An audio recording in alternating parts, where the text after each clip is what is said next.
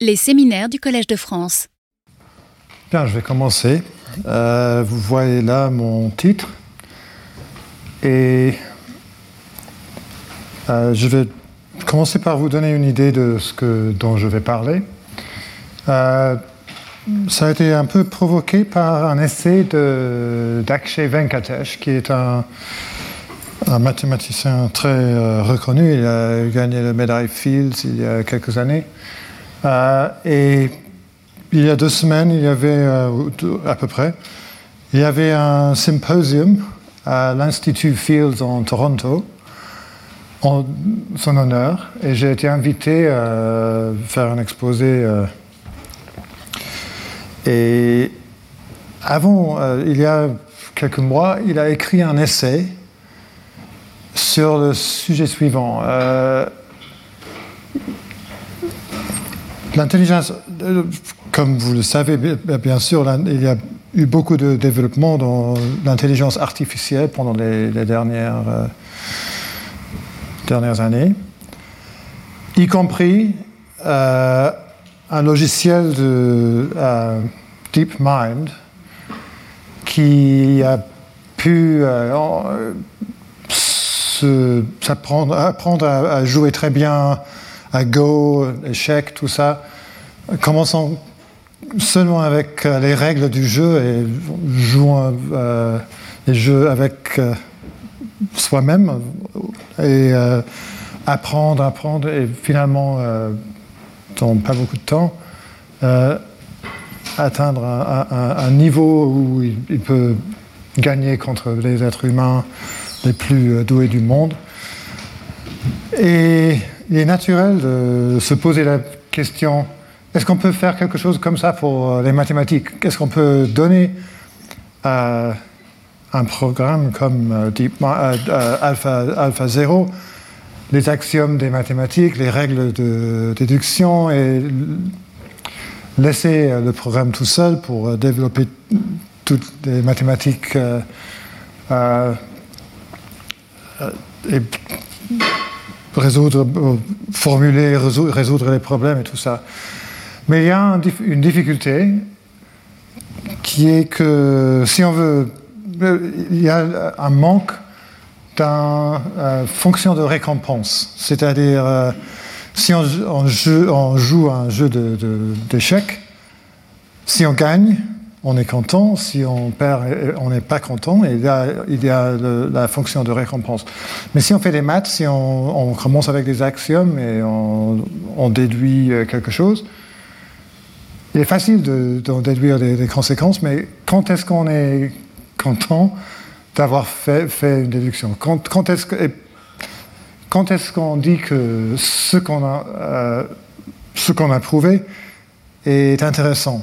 C'est important parce que sauf ça, euh, sauf euh, une idée de ce qui est intéressant et ce qui ne l'est pas, euh, on n'a pas une fonction appropriée de récompense et on ne peut pas dire que le programme est capable de, prouver des théorèmes comme les êtres humains. Et voilà, c'est cette difficulté. Et pour cette raison, oui, euh, Venkatesh a, pensé de ce qui serait l'effet d'un programme qui pourrait faire euh, des, déductions euh, comme les êtres humains, comme les mathématiciens, mathématiciennes humains, humaines. Et, mais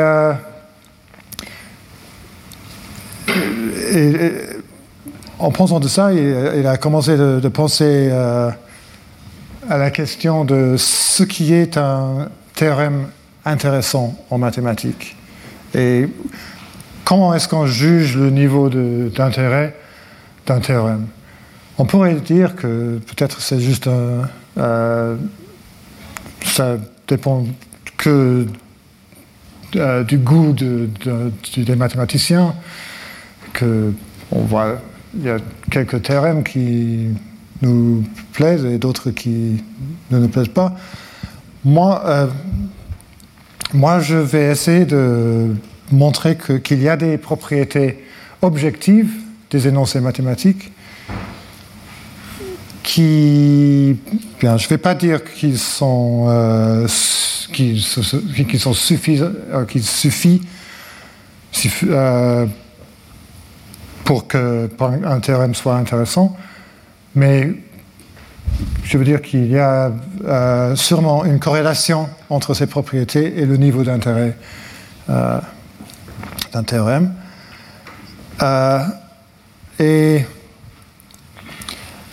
un deuxième point que je veux, euh, je essayer de, dont je vais essayer de vous persuader, est que les jugements du niveau d'intérêt d'un énoncé sont une partie essentielle des recherches en mathématiques. Ce n'est pas quelque chose qu'on fait après avoir découvert un théorème et après on fait des jugements, est-ce que c'est intéressant ou pas.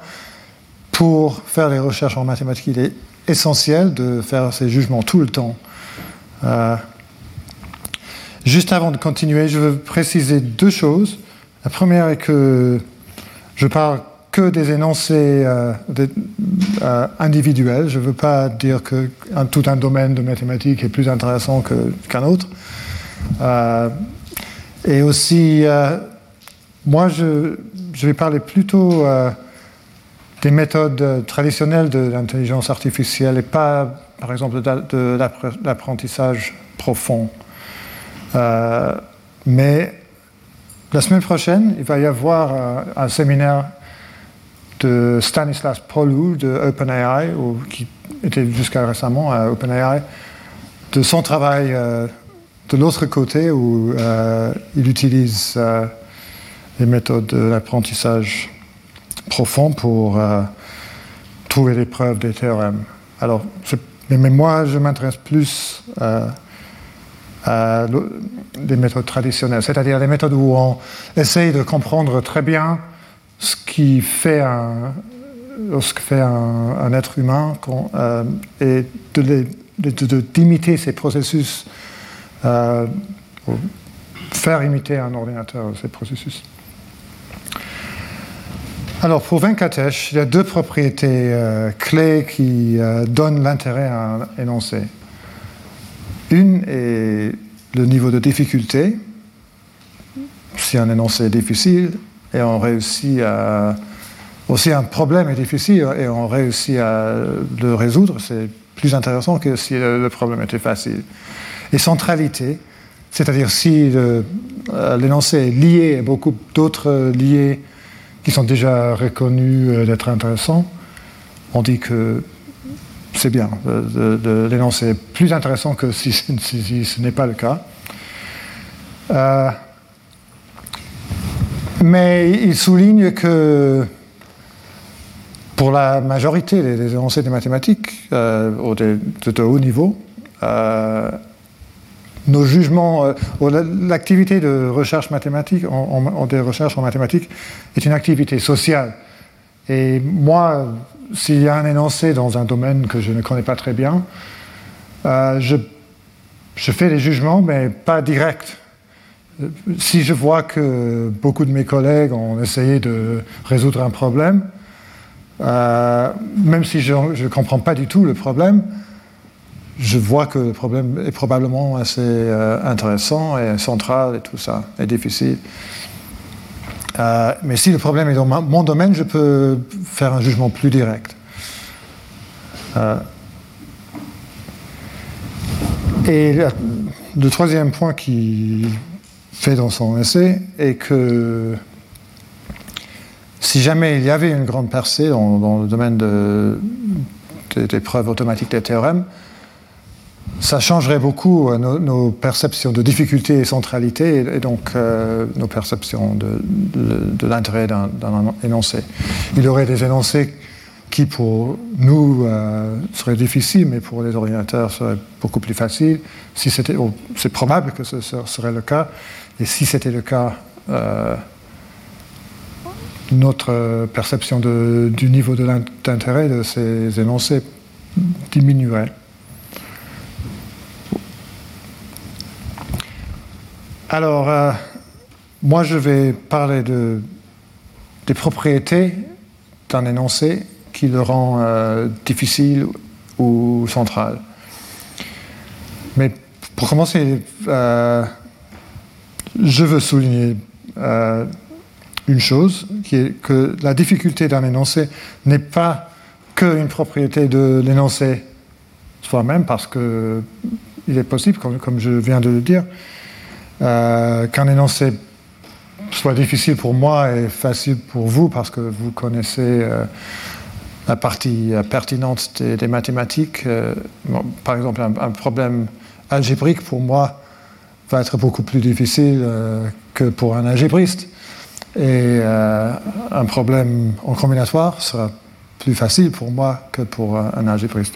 Alors, euh, la difficulté et la centralité sont des propriétés relatives à un contexte mathématique, c'est-à-dire un contexte d'autres énoncés, ben, techniques de preuve et choses comme ça.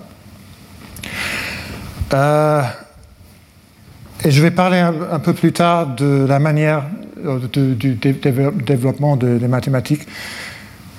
On a toujours un sens qu'il y a quelque chose qui est la prochaine chose qu'il faut faire. Euh, il y a des, énoncés ou des problèmes qu'on voudrait résoudre, et on a le sens que peut-être maintenant c'est le moment d'essayer de les résoudre. Euh, pour d'autres problèmes, on a l'idée qu'ils sont trop difficiles pour l'instant. Il faut, d'autres développements avant que ces problèmes euh, soient faisables. Mais euh, je, vais, parler de ces, processus de développement un peu plus tard. Bien, je vais maintenant vous donner quelques exemples qui viennent de l'analyse réelle. Euh, les, théorèmes qu'on voit dans, euh, au premier cycle d'un cours, euh, un cours du premier cycle universitaire. Alors le contexte pour, pour nous, je vais... On, on, a des opérations arithmétiques, convergence, on a les définitions de base du cours on peut commencer à poser des questions euh, comme par exemple euh, celle-ci. Une fois qu'on a la définition de continuité, il est très naturel de se poser la question si on a une composition de deux fonctions euh, continues, est-ce que la composition est continue? Et sinon, la définition n'est probablement pas très utile. c'est un type de question qui est naturel de, poser. Euh, et voilà deux, autres questions. Et les trois questions-là sont assez faciles. Et pour euh, montrer que, je vais, parler de, la deuxième, pour montrer dans un sens un peu plus précis pourquoi elle est facile, je vais euh, parler de comment un ordinateur peut peut prouver cet énoncé-là, le, deuxième énoncé. Euh, alors, voilà l'énoncé. Et je parle d'un programme euh, qui existe, que j'ai dessiné avec un collègue, Mohan Ganaslingham. Peut-être que je devrais écrire son nom, parce qu'il est quelqu'un important dans ma vie.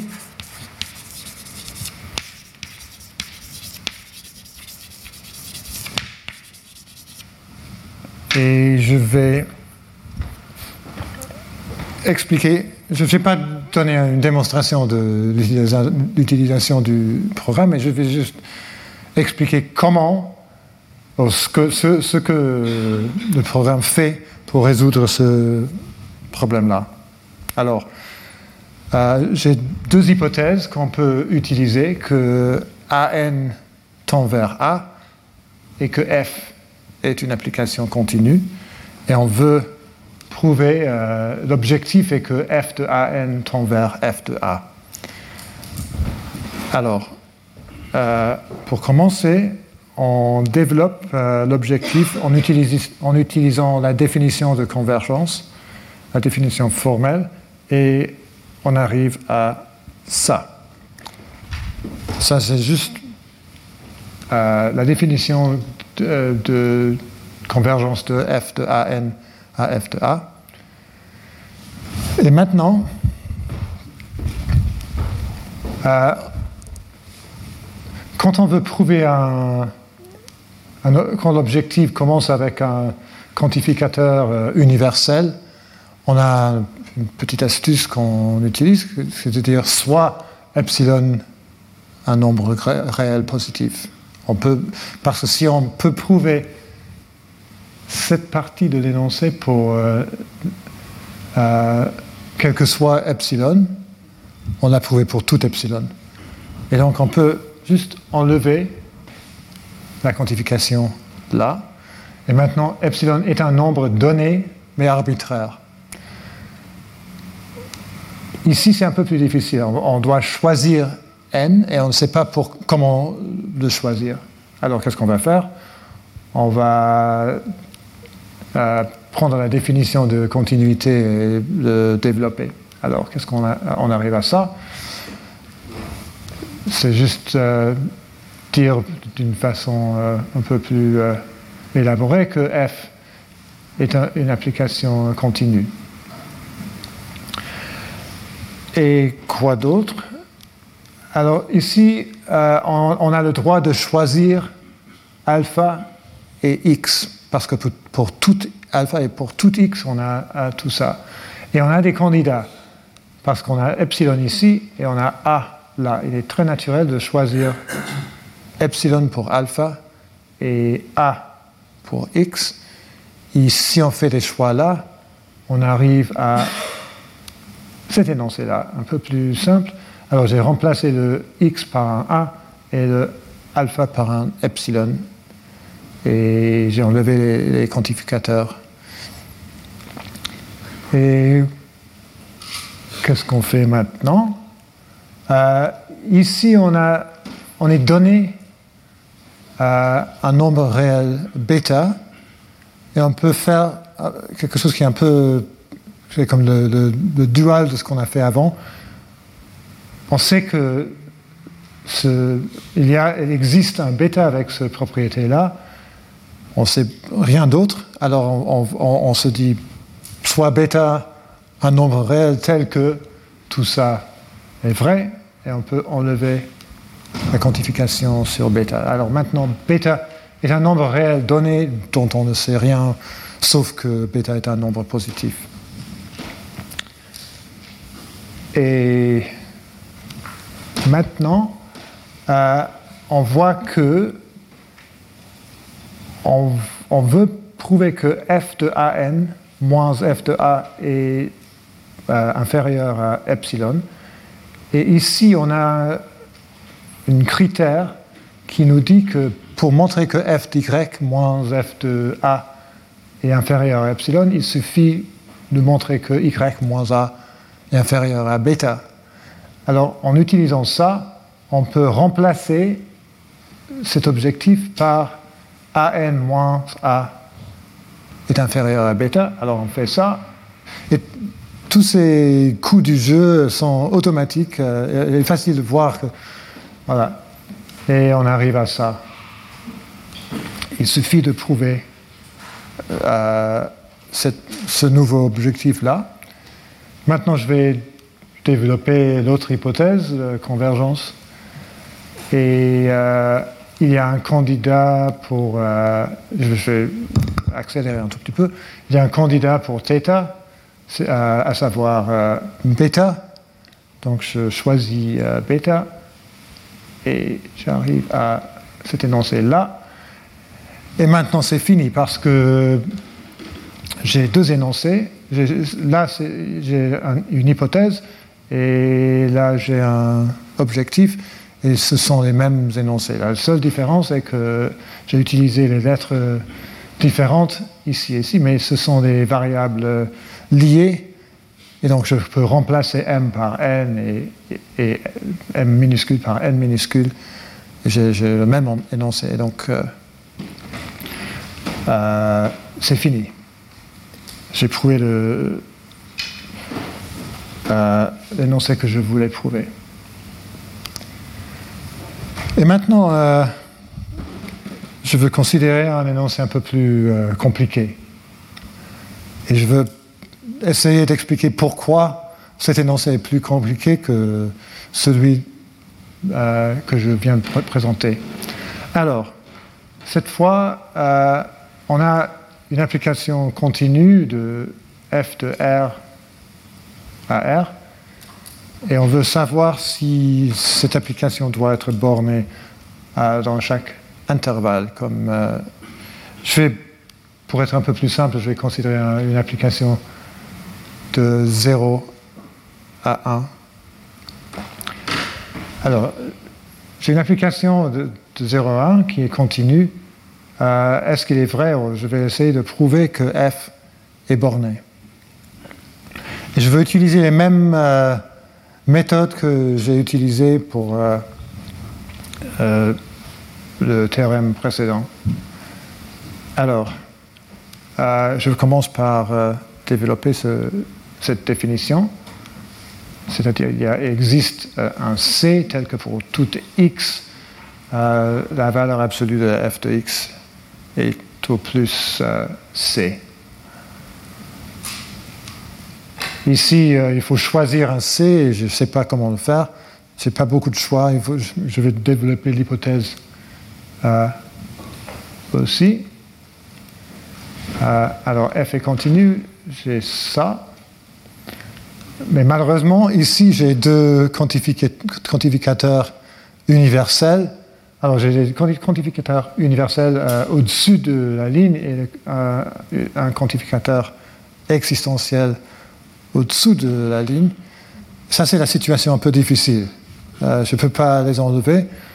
Alors, ce qu'on fait dans ces circonstances est souvent de, décider de ne pas faire le choix pour l'instant et, pour, juste attendre. Alors ce que je vais faire est ça.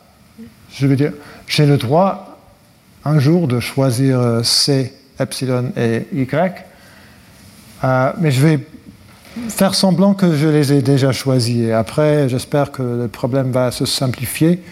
Et après, après des simplifications, ça deviendra clair comment il faut choisir C, epsilon et Y. Donc maintenant, le problème est, euh, est devenu plus facile parce que maintenant, j'ai un quantificateur existentiel euh, au-dessus de la ligne et universel en dessous. Donc je vais les faire disparaître. Euh, mais je vais me rappeler que delta dépend de y. Alors, c'est ça mon hypothèse et ça, ça est la conclusion. Et je, suis libre à choisir euh, C, epsilon et Y. Euh, oups, pardon. Euh, ici, j'ai un candidat pour Z, à savoir X. C'est une variable X. Alors, je vais faire cette instantiation. Et maintenant, je vais essayer de, de, déduire que f de x est au plus c. Et je me rends compte que je peux changer un peu, je peux déduire de, cet énoncé-là une borne supérieure pour euh, la valeur absolue de f de x, c'est-à-dire euh, la valeur absolue de f d'y plus epsilon. Et si je fais ça, euh, j'ai quelque chose qui est beaucoup plus proche à ce que je dois prouver. Et maintenant, une fois que j'ai vu ça, je vois que si f d'y plus epsilon est au plus c, et si y moins x est inférieur à delta, j'aurai ce que je veux. Parce que si y moins x est inférieur à delta, j'aurai ça, et si euh, cette expression-là est au plus C, j'aurai l'objectif. Alors, il suffit de prouver ces deux énoncés là. Juste pour euh, expliquer une fois de plus, euh, la, situation, dans laquelle nous nous trouvons est qu'on a toujours le droit de choisir C, epsilon et Y. Et si on peut prouver que Y moins X est inférieur à delta et f d'Y plus epsilon est euh, plus C, on aura ce dont on a, besoin. Mais malheureusement, on n'a plus d'informations. Il n'y a pas beaucoup qu'on peut utiliser pour euh, prouver ces deux énoncés. On est un peu bloqué à ce point-là. Euh, mais euh, on peut voir que on a au moins prouvé que si x appartient à l'intervalle y moins delta jusqu'à y plus delta, euh, on a une borne supérieure pour euh, la valeur absolue de f de y. Alors, f n'est pas borné sur euh, tout l'intervalle de 0 à 1, mais elle est bornée dans un intervalle qui contient un intervalle ouvert qui contient x. Mais quand même, un programme comme celui, euh, comme, le programme de Kenneth Stellingham et moi, serait bloqué à ce point-là, qui est un signe que ce problème est plus difficile que, l'autre. Euh, est plus difficile d'une façon un peu plus objective. Ce n'est pas juste qu'un être humain n'a pas réussi à le résoudre, c'est un, un ordinateur qui n'a pas réussi à le résoudre. Et, maintenant, je vais continuer avec euh, une euh, discussion de ce que ferait un être humain, parce que ça devient plus compliqué euh, si j'essaie de parler d'un ordinateur. Alors, on commence par, on a F. Et on veut montrer que on sait que f est continu, on veut montrer que f est borné. Et en utilisant ça, on, voit que pour, chaque x, il existe euh,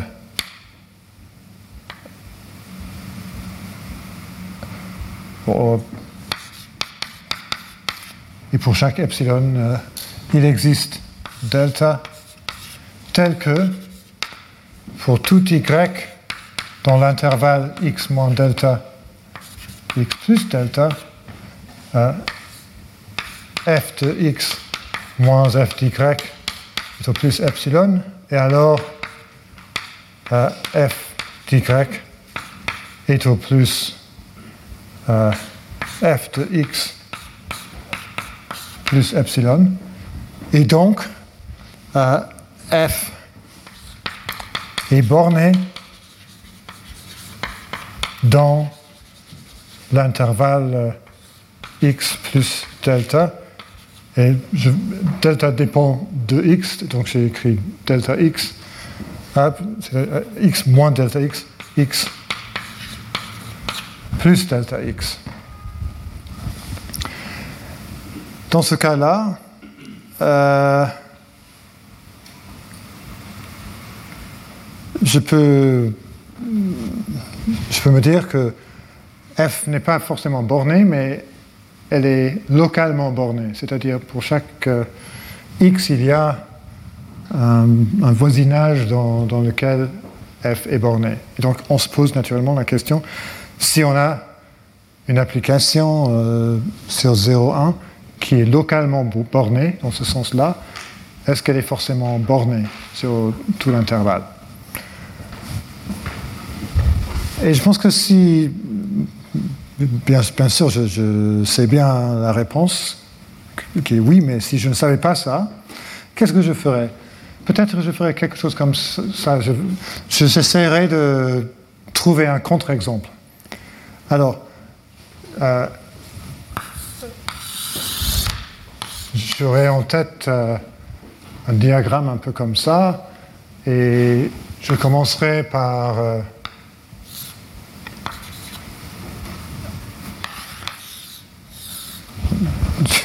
je, préfère avoir mon, intervalle ici et pas en haut.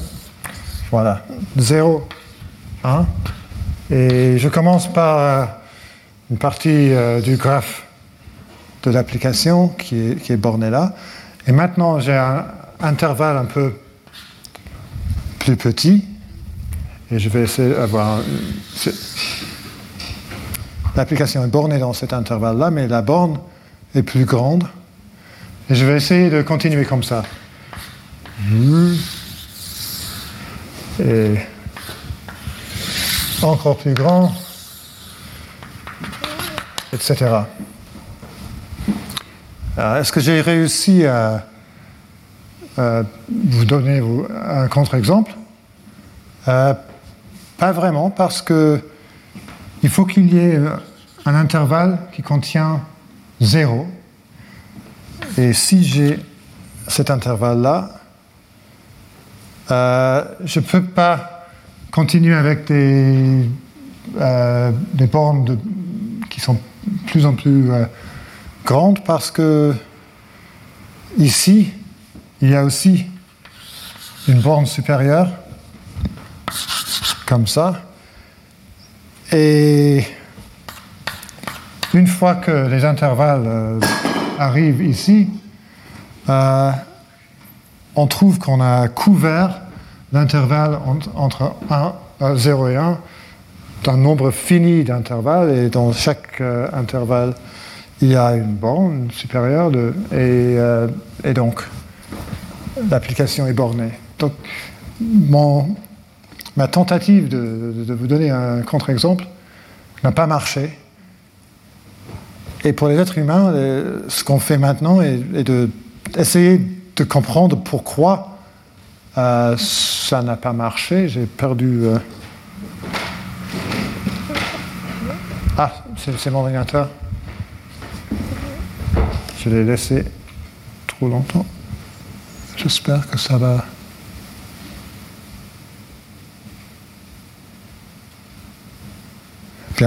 Pour l'instant, ça, Voilà. Euh, et maintenant, on peut essayer de prouver que si on a quelques intervalles qui couvrent, euh, intervalles ouverts qui euh, couvrent l'intervalle entre 0 et 1, on peut utiliser qu'un nombre fini de ces intervalles. Et pour faire ça, on définit, euh, on choisit Y comme euh, le suprémum de. Euh, qu'est-ce que j'ai écrit là?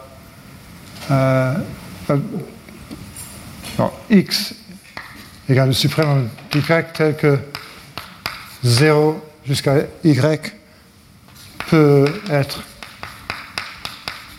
couvert d'un nombre fini d'intervalle. Alors, si x est le suprémum, euh, on arrive, si x n'égale pas, si x égale 1, on a prouvé qu'on peut couvrir euh, tout l'intervalle, d'un nombre fini d'intervalles de la collection. Sinon, il y a un intervalle qui contient x. Mais jusqu'à ici, on peut couvrir d'un nombre fini d'intervalles, et donc on peut couvrir un peu plus d'un nombre fini d'intervalles, et voilà une contradiction.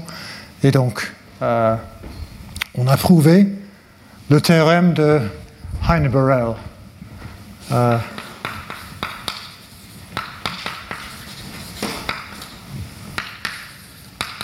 je ne vais pas l'écrire.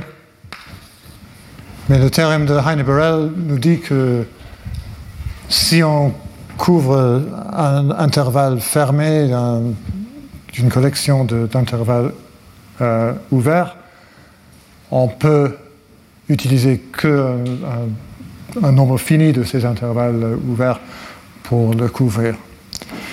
Mais voilà un théorème qui... J'ai un souvenir euh, d'être étudiant et quand le, professeur nous a montré ce, théorème, je l'ai vu et ça ne m'a pas frappé du tout. Je, je veux dire, pourquoi est-ce qu'on est intéressé par euh, des, euh, en anglais, open covers? Pourquoi on est intéressé par l'idée de couvrir un intervalle d'un nombre fini, hein, tout ça? Euh, Et c'était que quand on voyait les applications ou les conséquences de ce théorème qu'on commençait à comprendre pourquoi le théorème était intéressant. Euh, mais si on commence avec un problème comme euh, le problème de décider si une application continue sur 0,1 est bornée, on voit que le théorème de Heine-Borel émerge d'une façon naturelle. On, on est, c'est pas la façon unique de résoudre ce problème, mais c'est une façon naturelle. Et euh, les points que je veux souligner sont les suivants. Euh, pour commencer, euh, comme on a essayé d'utiliser les, méthodes routines de routine du programme de Mohan Ghanasaner et moi, qui n'ont pas marché. C'est un signe qu'il y a une difficulté objective. Euh, et le, processus d'isoler le, théorème de Heine-Borel était assez naturel et, euh, à mon avis, automatisable. C'est quelque chose qu'un ordinateur pourrait en principe euh, faire. Une fois qu'on a trouvé euh, l'énoncé de ce théorème, euh, la preuve n'est pas tout à fait facile. Il, y a du travail euh, pour le prouver. mais une fois qu'il est prouvé, il y a beaucoup d'autres conséquences. Alors le théorème est assez central. Donc on peut dire avec confiance que le théorème de Heine-Borel est un théorème intéressant parce qu'il arrive d'une façon, on, arrive au théorème d'une façon naturelle. Euh, il n'est pas très facile et il est central. Euh, un autre signe de centralité est qu'il y a d'autres théorèmes, par exemple le théorème de Bolzano et Weierstrass, qui sont équivalents, mais de façon pas tout à fait évidente c'est toujours un signe qu'on a un énoncé assez euh, naturel et important euh, quand il y a des reformulations euh, équivalentes non triviales.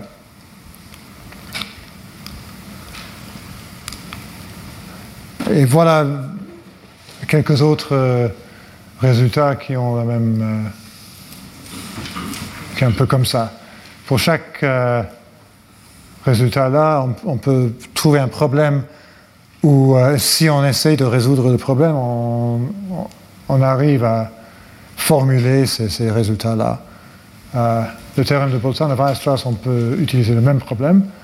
Euh, le, théorème des valeurs, on, verra ça.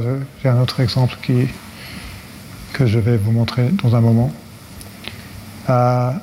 Alors, tous ces résultats sont assez importants et c'est pour ça qu'on les voit dans les, cours de premier cycle. Maintenant, comme j'ai dit, je, voulais euh, parler un peu du développement des mathématiques. Euh, peut-être ça aidera si je fais un petit diagramme. L'idée est que je commence avec euh, une collection d'énoncés intéressants que j'appelle M. Et j'ai quelques méthodes euh, S pour engendrer d'autres énoncés. Euh, alors si j'ai quelques énoncés qui font partie du corpus M, je peux utiliser les méthodes S. Je vais parler un peu de, ce, de, ces méthodes hein, dans un moment. Euh, et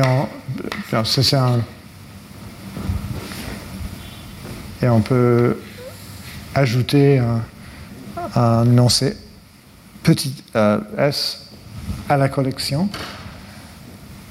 Mais euh, il faut le prouver. Alors il y a aussi des méthodes de preuve. Et il faut que ce S soit intéressant, parce que sinon, euh, par exemple, je sais que le théorème de Fermat, euh, le dernier théorème de Fermat est prouvé, et la conjecture de Poincaré est prouvée, mais moi je ne peux pas publier un article qui dit que la conjonction euh, de Fermat et de Poincaré est vrai, parce que c'est trop facile, c'est pas, pas du tout intéressant de juste prendre deux théorèmes connus et euh, mettre un et entre les deux, même si c'est vrai, c'est un vrai théorème, mais pas du tout intéressant. Alors ça, c'est pas une partie des mathématiques. Alors, je veux, c'est un peu sérieux là, parce que je veux distinguer entre ce qui est correct, ce qui est logiquement euh, correct, et ce qui est une partie du développement des mathématiques,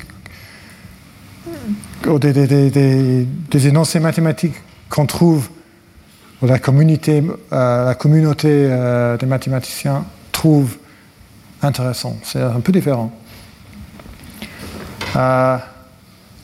Et finalement, on commence avec M0 et on utilise ces méthode d'engendrer les autres euh, énoncés, les prouver, et euh, on ajoute d'autres euh, énoncés. le corpus de mathématiques se développe comme ça. selon ce modèle-là, on peut dire que qu'en fait la communauté mathématique est d'essayer de calculer la clôture de M0, euh, les énoncés avec lesquels on commence, euh, euh, pour les opérations, pour cette opération-là. Alors, pour engendrer des nouveaux énoncés, il y a beaucoup de méthodes. Je veux dire le contraire. Il a pas.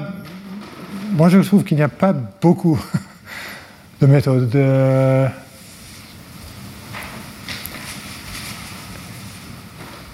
Une fois que j'ai écrit ça, j'ai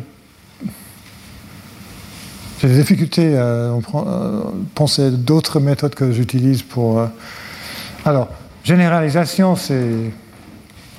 Si on a un, énoncé, euh, souvent on veut voir si on peut utiliser les hypothèses plus faibles ou prouver une conclusion plus forte ou prouver un énoncé plus abstrait ou choses comme ça. Alors, il y a des façons de généraliser. Mais souvent aussi, si on a un, énoncé qu'on ne sait pas prouver, souvent il est utile de considérer un cas spécial. On, cherche un cas spécial qui est moins difficile, on, espère qu'il est moins difficile que le problème en général, mais suffisamment difficile que si on peut résoudre le cas spécial, on a des indices pour euh, résoudre le cas général. Et l'analogie, c'est euh, souvent on, veut prouver un énoncé là, on sait prouver un autre énoncé S2 qui ressemble à S1 et on, essaye de d'imiter la preuve de S2 mais en changeant ce qu'il faut changer euh, pour arriver à, une preuve de S1. Mais il y a une, idée de Poya qui me plaît beaucoup, c'est que l'analogie est le résultat de généralisation et spécialisation. C'est-à-dire, quand je dis qu'il y a une analogie entre S1 et S2, c'est parce qu'il y a un énoncé T.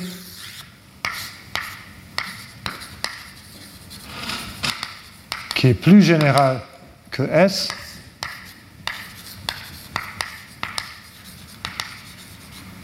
euh, S1 est plus général que S2, euh, et donc je peux arriver à S2 en généralisant à T et après spécialisant à S2. Et donc on pourrait peut-être dire qu'on n'a pas besoin de l'analogie parce qu'on peut utiliser la généralisation et la spécialisation. Mais je ne suis pas sûr que c'est toujours euh, facile de faire comme ça. Et réduction, par ça, je veux dire, on commence avec un problème et on essaie de résoudre ce problème euh, et on arrive à un autre problème. Comme par exemple quand on essaie de résoudre ce problème-là et on arrive au théorème de Heine-Borel. Avec ces quatre méthodes, on peut euh, engendrer beaucoup d'énoncés intéressants. Euh, je ne sais pas si on dit histoire comme ça en français, euh, just so stories en anglais. Voilà, je vais. de Rudyard Kipling. Mais je vais vous donner une histoire comme ça du développement de, des énoncés mathématiques. Alors on commence avec euh, cette tâche-là. Il faut trouver un x tel que cette équation-là euh, soit résolue. Euh, en compléter le carré, on arrive à une équation équivalente. x moins 1 au carré égale 2. Et on peut dire u égale x moins 1. Et donc il faut trouver un u tel que u carré égale 2. On a réduit le problème. Et maintenant, on a un problème qui est un peu différent. Euh, est-ce qu'il y a un nombre réel dont le carré égale 2 un, Ça devient un problème d'analyse plutôt. Euh, et on peut dire que si, euh, si on avait un u comme ça, en utilisant le fait que la fonction x carré euh, est croissante pour les nombres positifs, les positifs, que u devrait être entre 1 et 2, 1.1,4 et 1, désolé, j'ai écrit les points pas des virgules, euh, etc. Et comme ça, on commence à avoir l'idée d'un développement infini, euh, euh, un développement décimal infini. Et si on réfléchit un peu plus, on arrive à l'idée d'un corps ordonné complet, euh, et la théorie des nombres réels, et, tout ça. Mais on utilise un processus de généralisation et abstraction. et finalement, on voit que pour trouver un U tel que U carré égale 2, la seule chose qu'on a vraiment utilisée est que voilà, 1 carré égale 1, qui est moins que 2, et 2 carré est plus que 2, et l'application x carré est continue. Et on arrive à le théorème des valeurs intermédiaires. Euh, et donc, Juste en commençant par euh, cette équation-là, on, euh, euh, on, est arrivé à le théorème des valeurs intermédiaires.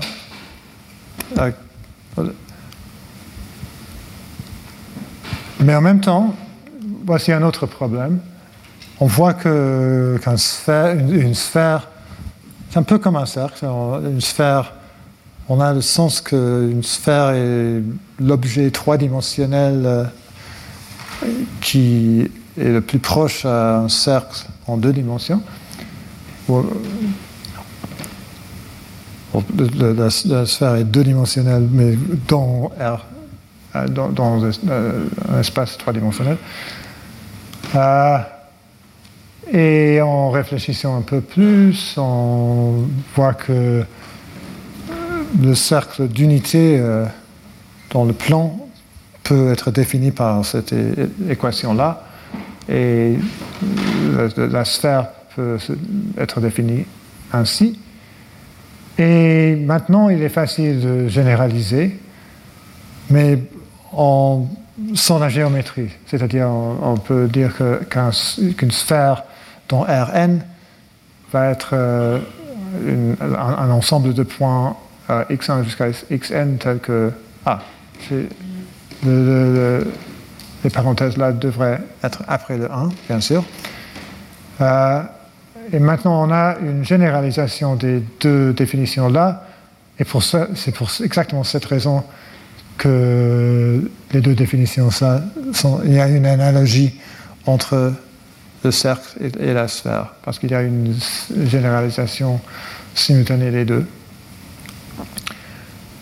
Et maintenant, on a... Ah, j'ai écrit quelque chose en anglais, je mais on a une abstraction un peu de niveau supérieur c'est l'idée que on peut faire beaucoup de généralisations. Une fois qu'on a vu qu'on peut généraliser l'idée d'un cercle et une sphère, on peut penser à, par exemple, un carré, un cube et beaucoup d'autres formes géométriques et essayer de les généraliser. Alors, on a toute l'idée de la géométrie à n dimensions.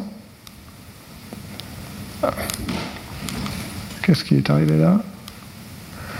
Euh, Et on peut généraliser dans l'autre direction, euh, on peut se dire c'est quoi un, cercle?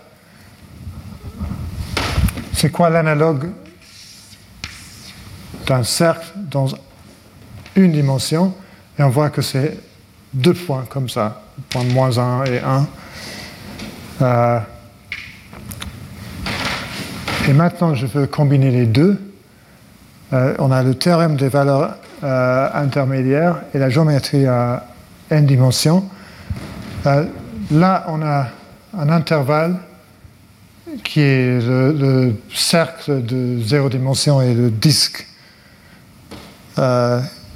qui est entouré par le cercle. Et alors, un intervalle est un peu comme un disque dans, dans une dimension. Et alors, on peut se poser la question, maintenant, est-ce qu'il y a un énoncé de deux dimensions qui est euh, analogue à, le théorème de valeur intermédiaire? Et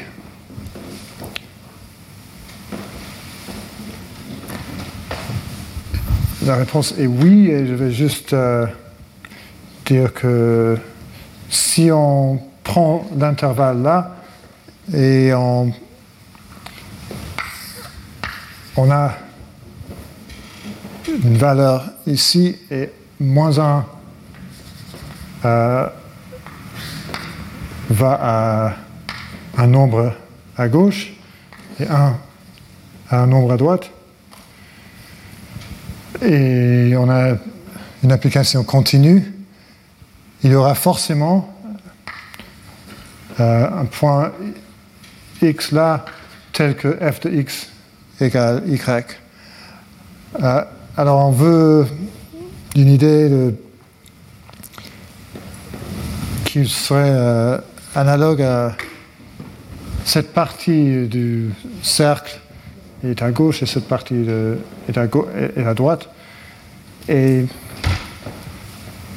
on arrive à quelque chose, si on a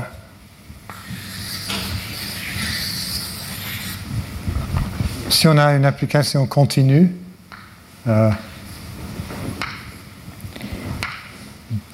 du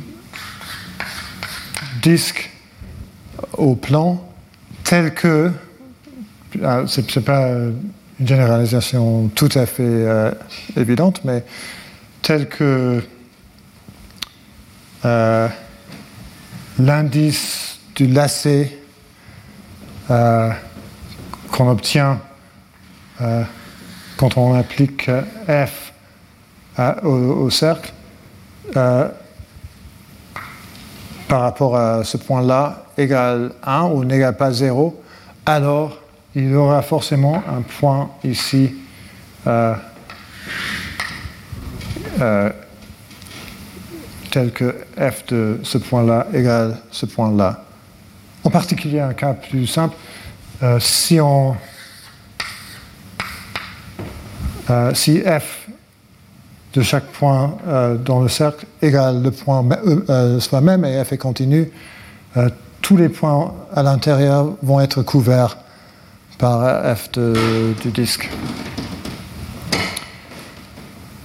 Et si on continue comme ça, il y a des versions de n dimensions et on, commence à développer la topologie algébrique il y a beaucoup de généralisations possibles, tout en commençant par deux idées très très simples.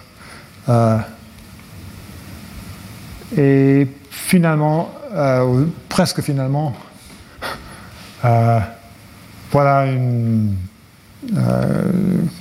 quelque chose très, très bien connu que Gauss a dit, a dit à propos du théorème de Fermat, ou du, conjecture à l'époque, que ça, cela ne l'intéressait pas beaucoup euh, comme proposition isolée, c'est une qualification importante, parce qu'il y a beaucoup d'autres euh, questions qui sont similaires et toutes sont très difficiles. Alors, euh, pour lui, il faut euh, la généralité importante et la faisabilité importante. Il, faut y avoir un espoir de résoudre. Et à l'époque, il n'y avait pas. Euh, je pense que je vais finir parce que il est presque trois heures. mais ma conclusion n'est pas du tout ça c'est le contraire de ma conclusion. Voilà ma conclusion. Parce que moi, je pense que ce ne sera pas possible pour les ordinateurs de trouver des preuves intéressantes, sauf s'ils ont la capacité de juger le niveau d'intérêt des énoncés mathématiques, pour les raisons que j'essaie de vous montrer. Euh, mais je pense que c'est possible. Il y a des propriétés euh, qu'un ordinateur pourra euh, voir les propriétés de difficulté et centralité. Euh, et donc, un ordinateur, en principe, pas pour l'instant, mais en principe, les ordinateurs pourront faire des jugements du niveau de l'intérêt des énoncés mathématiques. mais si un, si un programme que Venkatesh appelle Aleph 0 euh, est développé, qui peut faire ses jugements et peut prouver des théorèmes intéressants, ça va changer tout. Je crois que. Euh, moi, je crois que ça va détruire euh, l'activité des mathématiques. Oh, peut-être on va continuer à faire des mathématiques avec l'aide des ordinateurs, mais euh, la profession d'être mathématicien, je pense que ça va. Euh, je ne suis pas du tout sûr qu'il y aura des, mathématiciens professionnels dans 50 ans, par, exemple. Bien, je devrais euh, arrêter là. Merci beaucoup.